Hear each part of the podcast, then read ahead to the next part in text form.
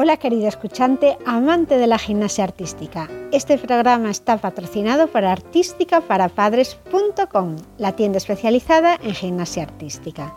Todo lo que esté relacionado con la gimnasia deportiva está aquí.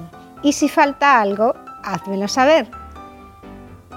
Material habitual que piden los clubs a los niños o juguetes que les pueden hacer gracia en estas fechas determinadas para que tengas lo que necesitan tus hijos localizado para comprarlo sin perder tiempo y con la selección de los mejores precios. Este programa está dedicado a la comunidad de amantes de la gimnasia artística y publico semanalmente contenido para facilitar a los padres de niños que entrenan gimnasia artística a entender este deporte. Sin más, pasamos al programa de hoy. ¿Qué tipo de anillas debo comprar para empezar?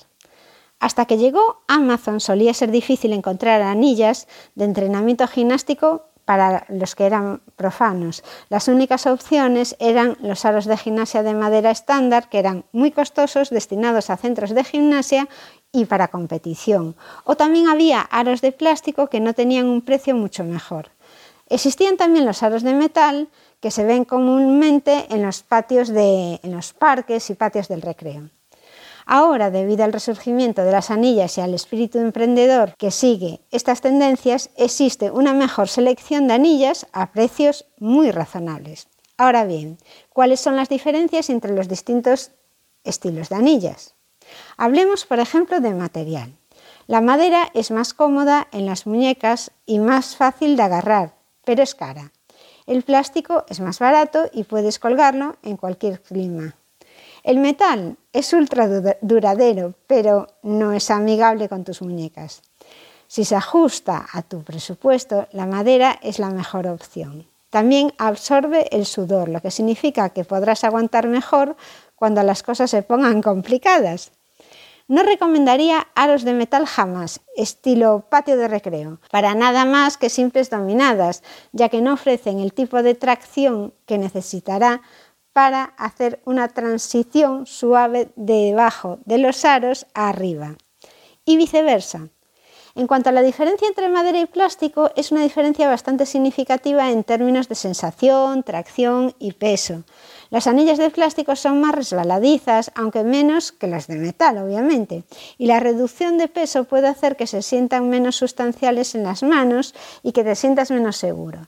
Esta es una preocupación válida teniendo en cuenta que pondrás todo tu peso en ellas. Las anillas de madera tienden a sentirse mejor y a envejecer también mejor que las de plástico cuando se mantienen adecuadamente y las cuidas. Las anillas de plástico son definitivamente más baratas y casi indestructibles. Sin embargo, en última instancia, yo recomiendo conseguir unas anillas de madera.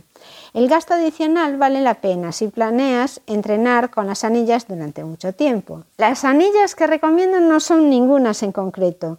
Busca lo que te resulte más cómodo, pero bueno, que al final son unas anillas y con tal de que el material sea de madera, yo creo que no vas a notar mucho la diferencia. En el próximo capítulo hablaremos de sitios donde vas a poder colgar tus anillas y a qué altura debes colocarlas. Hasta aquí el programa de hoy. Este programa está patrocinado por la tienda especializada en gimnasia artística y que puedes encontrar en artísticaparapadres.com. Mi nombre es Margot Tomé y estaré encantada de recibirte en el siguiente programa.